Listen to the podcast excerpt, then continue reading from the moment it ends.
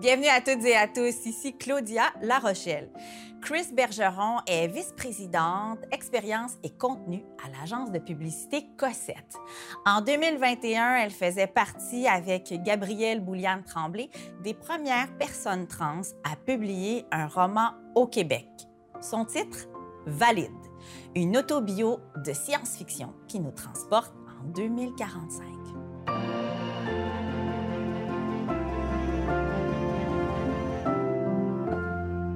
Valide, c'est un cri du cœur de Chris Bergeron, des personnes trans, mais aussi de toutes celles et tous ceux qui n'entrent pas dans les rangs, qui ne se sentent jamais valides. En ce sens, Valide est certainement un roman qui peut plaire à beaucoup d'entre nous.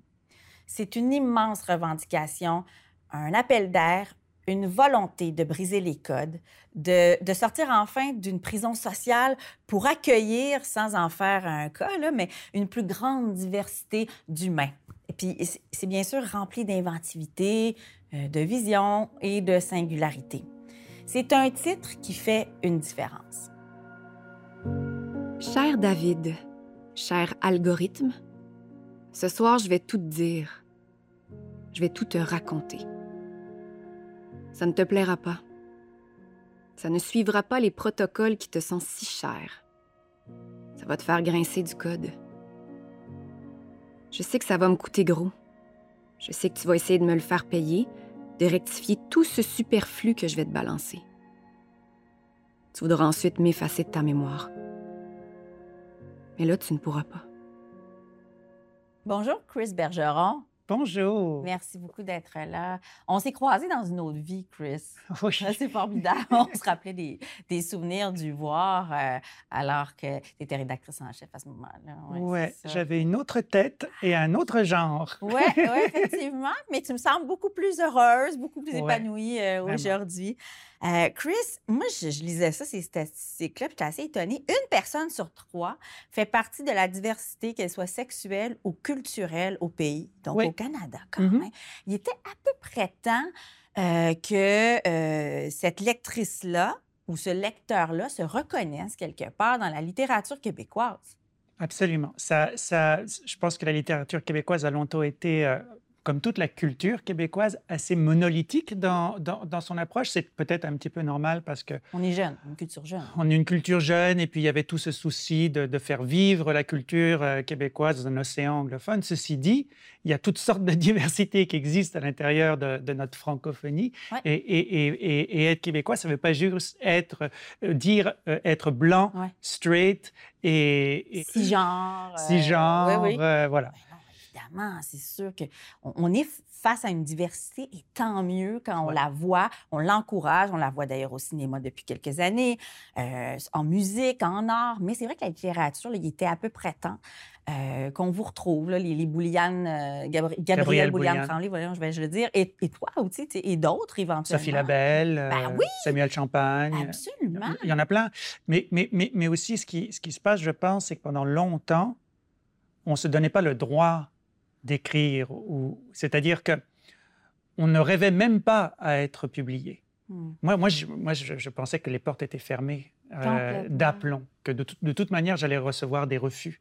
Euh, donc, ça valait pas la peine d'essayer. Et en fait, ma maison d'édition est venue me chercher. Ah oui. Ouais. Et c'est ça le travail de, de- la- autour de la diversité aussi, c'est c'est ouvrir la porte, et pas juste ouvrir la porte, des fois aller chercher les gens, parce que à force de se faire dire non, les gens perdent le réflexe d'essayer et abandonnent et ne participent pas à la culture. Hmm. Puis là, imagine, donc c'est paru d'abord chez XYZ, Ouais. Mais là, en plus, puis j'étais bien impressionnée parce que c'est une maison d'édition française que j'aime, que j'affectionne particulièrement, chez Philippe Rey. Absolument. Donc, oui, au Québec, puis la France a ouvert ses portes aussi, accueille ça, Oui. comme elle accueille de plus en plus notre littérature québécoise. Euh, beaucoup, beaucoup, de, en fait, de plus en plus de, de femmes d'ailleurs aussi, là, je le précise, sont publiées euh, en France, ce qui est, ce qui est exceptionnel. Il y a un vrai engouement par rapport à la, à la culture, euh, à la littérature québécoise en. France, et aussi parce que malgré le fait, comme je disais, qu'il y a un petit côté monolithique euh, dans la littérature québécoise, ça l'est moins qu'en France. Et, et en France, surtout sur des notions de féminisme, sur des notions de genre, il y a Un moins retard. de liberté qu'ici. Il y a un petit retard, c'est Ouais, sûr. ouais, Et donc, ils trouvent chez nous euh, une forme de, de liberté, une forme de, de- On est décomplexé par rapport à ces questions-là. Et, et- et- et je pense que ça plaît aux éditeurs euh, français. Ah, j'aime ça, c'est la publicitaire qui parle, puis celle qui étudie, parce que tu sais, as quelque chose de très sociologue, Chris, aussi, en même temps. T'es- Donc, effectivement, ton, ton analyse, elle est bonne et elle est juste. Euh, et par rapport à ça, puis je vais, je vais, je vais continuer sur cette lancée-là, le Québec se situe comment par rapport au reste du monde? Tu as dû y penser, tu as dû analyser ça, ne, ne serait-ce que par ton travail. Oui. Euh, on, on est dans une sorte d'entre-deux. Euh, C'est-à-dire qu'il y, a- des choses qui sont, qui sont, qui sont mises de l'avant, mais, mais, le, Québec est quand même, je dirais, imperméable. Euh, ça vient du fait qu'on est, qu'on est dans notre bulle médiatique. Alors, des fois, ça peut prendre du temps avant que, que les choses évoluent. Puis, on a, on a aussi des, des espèces de réactions un peu épidermiques. Donc, aujourd'hui, on voit que, par exemple, quand on fait de la place à la diversité, il y a tout un pan de la population, qui- et puis des chroniqueurs d'opinion, qui vont crier au wokisme Oui, le wokisme.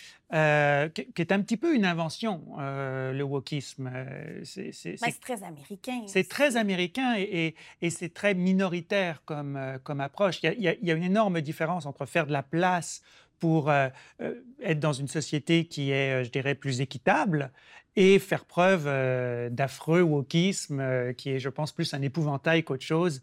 Euh, ça permet de vendre des copies de, de- de journaux. C'est Ah oui. c'est un faux problème, je, Oui, je c'est crois. ça. Il y a quelque chose de, de plus radical dans le, dans le wokisme tel Oui, puis c'est pas une menace. critique. Ben non. C'est pas ben une non, menace. Ben non, pas du tout. C'est pas une menace. Et, et donc, mais c'est une menace qui est, un- qui, qui- qui est inventée. Donc, par rapport à ça, on a un petit peu de, de retard. Mais moi, j'ai hâte de voir. Mon, mon livre va sortir aux États-Unis et au Canada dans un an. Et j'ai hâte de voir, au Canada anglais, et j'ai hâte de voir quelle sera la réception. Ça va être Euh, ça. Ça va être stressant un petit peu. Et j'avoue que j'ai un, petit stress. Je me dis, est-ce que même mon livre est en avance ou en retard par rapport à la culture euh, queer, trans? Parce que dans mon livre, par exemple, je, je- je- je parle de, de choses qui sont des fois dures. Euh, et, et je pense qu'aujourd'hui, l'intégration des personnes trans dans, dans la culture nord-américaine, anglo-saxonne, aujourd'hui, a passé par la case euh, du drame, de la tragédie, de la personne trans qui Ah vit ouais. mal. Et là, ils sont beaucoup plus dans la valorisation. Donc, on voit de plus en plus des personnes trans qui ont des jobs, qui sont avocates, Ben qui oui. sont et tout ça. Évidemment. Et, et- et peut-être qu'ils vont trouver que mon livre est rétrograde parce que je me concentre beaucoup sur certains aspects négatifs. L'éclosion. Je ne sais pas. Sur l'éclosion. Ouais. Ce livre-là, peut-être, peut-être pas dans la forme, mais ces sujets-là ont déjà été explorés. Oui, mais Ouais. Chris, ça demeure un roman d'apprentissage. Oui. Et ce roman, ben, futuriste, évidemment, on est dans la science-fiction, mais c'est quand même un roman d'apprentissage, bien que euh, la- la- la- l'alter ego ait 70 ans. Hein, quand même, il faut le dire. Mais c'est quand même, c'est ça, on est dans quelque chose qui est de cet ordre-là. Pourquoi le roman était, selon toi, la meilleure courroie de transmission pour passer ton message? Alors au début, je- le plan était de faire euh, des essais, même des conversations peut-être avec d'autres personnes qui se sont cherchées. Et ça n'a pas collé. J'ai essayé de l'écrire, ça n'a pas marché. Et finalement, à, à force de donner des conférences, je donne beaucoup de conférences sur ma vie, sur, en partie sur ma vie, mais aussi sur des leçons, euh, comment intégrer les gens euh, dans, Ben dans le monde du travail. Et à force de raconter mon histoire, je me suis rendu compte que j'ai une histoire à raconter. Il y a un propos, il y a, il y a un fil narratif. Et mon éditrice m'a dit, bon, ben, essaye de, mettre quelques souvenirs sur papier. C'est ce que j'ai fait. Euh, je l'ai lu à une collègue euh, au bureau. Elle a dit, ah, c'est très drôle, j'ai hâte de savoir ce qui va se passer après. Et c'est comme ça que j'ai eu l'idée de, euh, c'est comme ça que j'ai eu l'idée d'aller jusqu'à la fin de ma vie et donc, et donc d'aller jusque dans les années 2045-2050. Pourquoi est-ce que j'ai fait ça plutôt qu'écrire une biographie ou une autobiographie toute simple? C'est que j'ai l'impression que ce livre-là, il a déjà été écrit, il est souvent écrit, et je voulais pas faire la énième version euh, d'une histoire de coming out. Je voulais avoir d'autres thématiques dans mon livre que ma transitude. quand je te présente, euh, puis quand je parlais de toi euh, à la caméra, je disais que c'était singu- tu sais, il y avait une voix qui était singulière, il une originalité, puis elle vient notamment du fait que cette autobiographie-là soit futuriste, on est dans la science-fiction. Ça, ça rejoint clairement tes passions. Ouais, j'ai une vraie, euh, j'ai vraiment de l'amour pour la, pour la science-fiction. Moi, je trouve que, ben déjà, euh, d'un point de vue littéraire, quand c'est bien fait, euh, j'ai même l'impression que des fois, la, science-fiction est supérieure à, bien des genres littéraires parce que les bons livres de science-fiction gardent évidemment tout ce côté humain, le développement des personnages, mais en plus dans un contexte complètement inventé.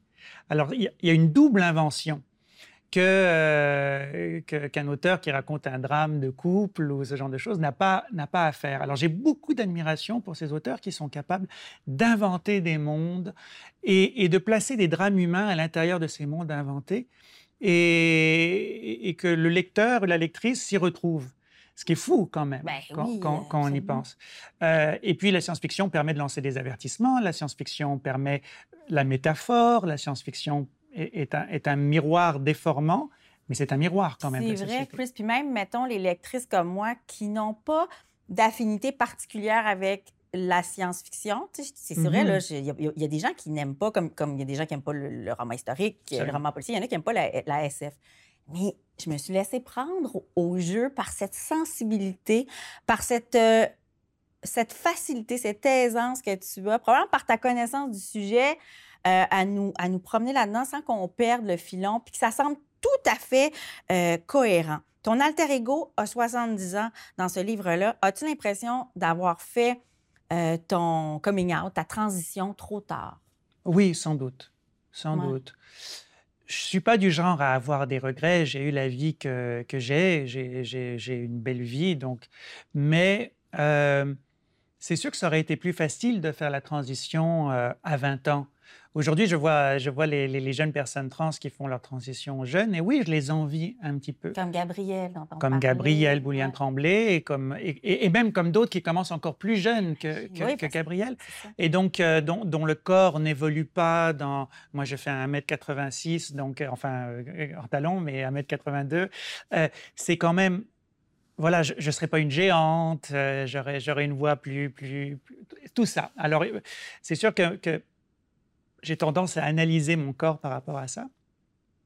Mais en même temps, il y a peut-être un privilège dans cette notion d'avoir vécu euh, deux vies si polarisées, d'avoir vécu euh, une vie de garçon dans la peau d'un garçon, dans les habits d'un garçon, avec les expériences de garçon, et maintenant, euh, pour la deuxième moitié de ma vie, de vivre la vie d'une femme. Peut-être que l'inverse aurait été plus chouette, parce que socialement, c'est... C'est mieux d'être une jeune femme et ensuite un homme d'un certain âge que l'inverse. Mais bon, c'est comme ça.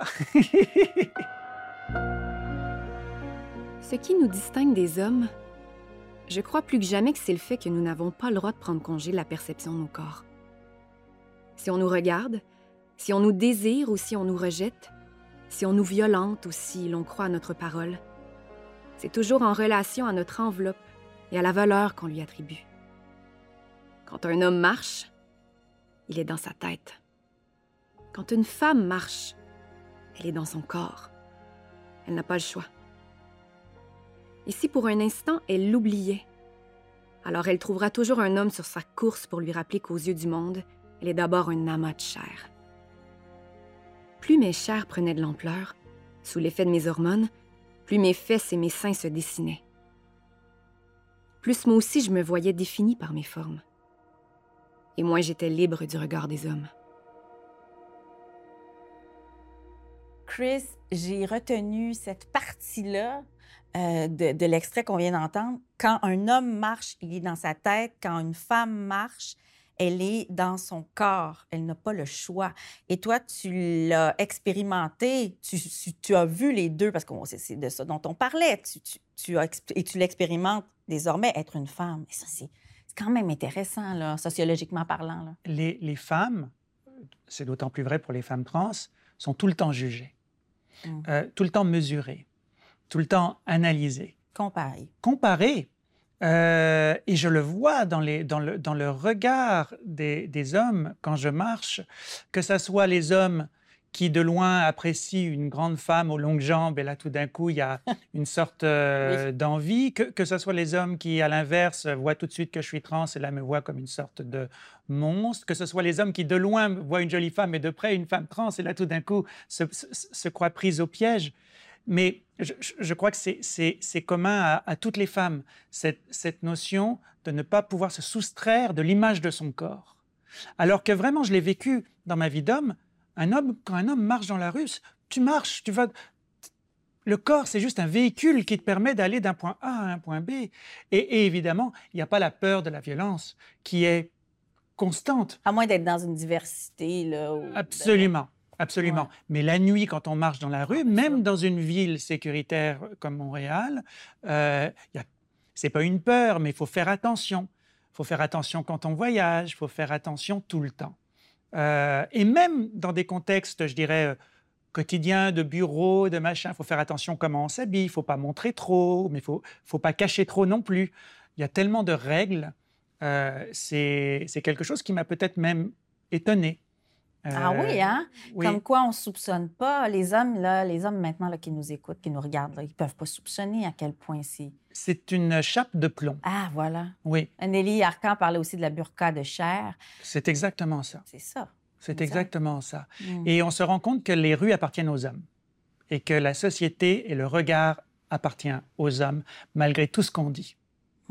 Les villes. Et c'est encore aux femmes de, à qui on, on peut imposer des cours d'autodéfense, Voilà. euh, d'avoir une posture différente, Voilà. alors que c'est dans, c'est dans le, le- le- le système qu'il faudrait que ça change, dans la culture, tu sais. Absolument. C'est ça qui est injuste, encore une fois. Absolument. Euh, Chris, à un moment donné, là, tu, parlais des réunions. Là. Les réunions dans un bureau, c'est un microcosme tellement intéressant pour analyser justement ça, là, ce dont il est question. Là. Toi, tu, tu l'avoues, tu le disais, tu, l'as vécu des deux côtés aussi. Ouais. Le mansplaining, parlons-en de ça. Mhm. le, le fait de faire taire les femmes. tu sais. Absolument. Euh, j'ai déjà été un mansplainer. euh, Imagine. J'ai déjà été dans, dans des. euh, quand j'étais au Journal Voir euh, et que j'étais rédac chef, dans les meetings, je parlais d'abord. Et, et- et c'était. non, non, mais j'ai dit, c'est ça qu'on fait. Et, et des fois, des fois d'ailleurs, je m'engueulais avec Marie-Hélène Poitras, qui travaillait aussi avec moi. Se- ce côté autoritaire ne lui plaisait pas du tout, avec raison. Et d'ailleurs, elle me préfère mieux en femme, elle m'a dit. Mais. Ah oui? Ah oui, oui, oui. oui, Oui, oui. mais il doit, il doit y avoir d'autres personnes aussi, beaucoup de gens qui. Parce que tu, tu dois, tu dois être plus épanoui, Ah, plus agréable, tu dois t'aimer plus. Exactement. Et moins besoin, je pense, de, de prendre la place. Et même si on me demande de parler beaucoup, parce que les gens s'intéressent à, à- à Ah mon oui, ben expérience, donc je prends souvent la parole, mais c'est moins quelque chose que je dois imposer. Et, et, euh, euh, ceci dit, dans des meetings, ce que j'ai vu, euh, c'est qu'avant, c'était moi qui parlais, et après, il y a toujours un garçon qui va parler d'abord, et c'est comme si les femmes devaient avoir la permission de parler en second lieu. En, euh, Il y, a- il y a toujours. C'est très, très particulier. C'est très, très. Oui, puis c'est sournois, puis c'est. Ouais. C'est quelque chose qui, qui- qui- Là, on en parle, mais avant, on s'en rendait même pas compte Ouais. de ça. C'était, comme je disais, une espèce de culture qui est là depuis des siècles et des siècles. C'est intégré, tu sais. Alors que maintenant, il y a un champ lexical, puis tu y contribues, euh, heureusement. Il y a un champ lexical pour nommer les, événements, nommer les situations. Tu sais, on parle de gaslighting, on parle de mansplaining, on en parlait. euh, bon, il y a tout un. Malheureusement, c'est en anglais, ces termes-là, mais je pense qu'on on les, francise, on les francise de plus en plus. Euh, puis des fois, ce sont très, très bien en anglais aussi pour expliquer la, teneur de l'événement, du comportement. Ça, est-ce que c'est les publicitaires qui ont commencé à mettre des mots là-dessus? D'où ça vient, ça? Tu t'es questionné là-dessus? Ah, oh, je ne sais pas l'étymologie de ces oui, mots-là. je- c'est ça, tout le, champ lexical qui est très intéressant maintenant. Je ne crois pas que ça vient des publicitaires. Ça m'étonnerait parce que euh, c'est rare que, le- que le- que le changement social passe par la pub. Ouais. Généralement, ça vient plus euh, d'Internet, ça vient plus mais des... vous vous en servez. Nous, on s'en... Bien sûr. Alors, nous, en pub, on, on- on doit être un miroir de la société. Donc, euh, il y a deux choses. On reflète la société, on essaye le plus possible telle, telle qu'elle est. Et puis, on, on- on- fait attention auprès de nos clients, on, on les forme en quelque sorte pour qu'ils ne reproduisent pas leur image mentale de la société, qui souvent est peut-être trop blanche, trop, etc.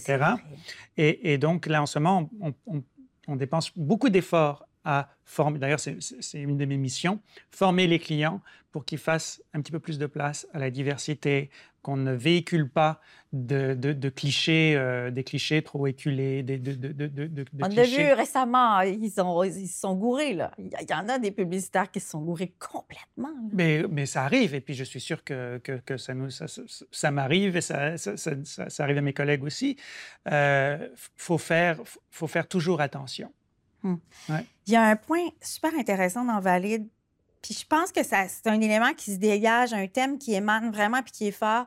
C'est que malgré le fait qu'on soit tellement entouré, on est toujours, puis c'est un cliché de le dire, mais on finit quand même toujours tout seul. tu sais. Ouais. On la sent tellement la solitude. Là. Mais parce que une des raisons pour laquelle euh, j'ai- placé euh, ce livre dans, dans la vieillesse d'une personne qui me ressemble beaucoup, euh, c'est que je n'arrive pas à imaginer ma vieillesse. Et j'arrive pas à m'imaginer une, une vieillesse heureuse. D'ailleurs, dans, dans ce livre, il n'y a pas vraiment de vieillesse heureuse pour, pour mon personnage. J'ai voulu exorciser ça. Ben, pour personne, en plus, c'est très Pour âpre. personne, oui, parce que l'environnement, parce qu'il y a. Bon. Et, et la technologie qui, qui- Ah qui nous Ouf. étouffe. Mais ce que. C'est la grande peur, je pense, des, des personnes trans, des personnes LGBT qui, qui, qui- qui ne fondent pas nécessairement euh, de famille, de se retrouver euh, euh, toutes seules euh, et puis mal entourées, euh, sans enfants, sans, sans, euh, sans compagnon ou compagne. Et Ça, ça, te fait peur, toi? Moi, ça me fait peur, De vieillir oui. seul? ça, me- ça me fait peur. Alors, ce qui me rassure, c'est que j'ai beaucoup d'amis euh, et aussi que la société évolue.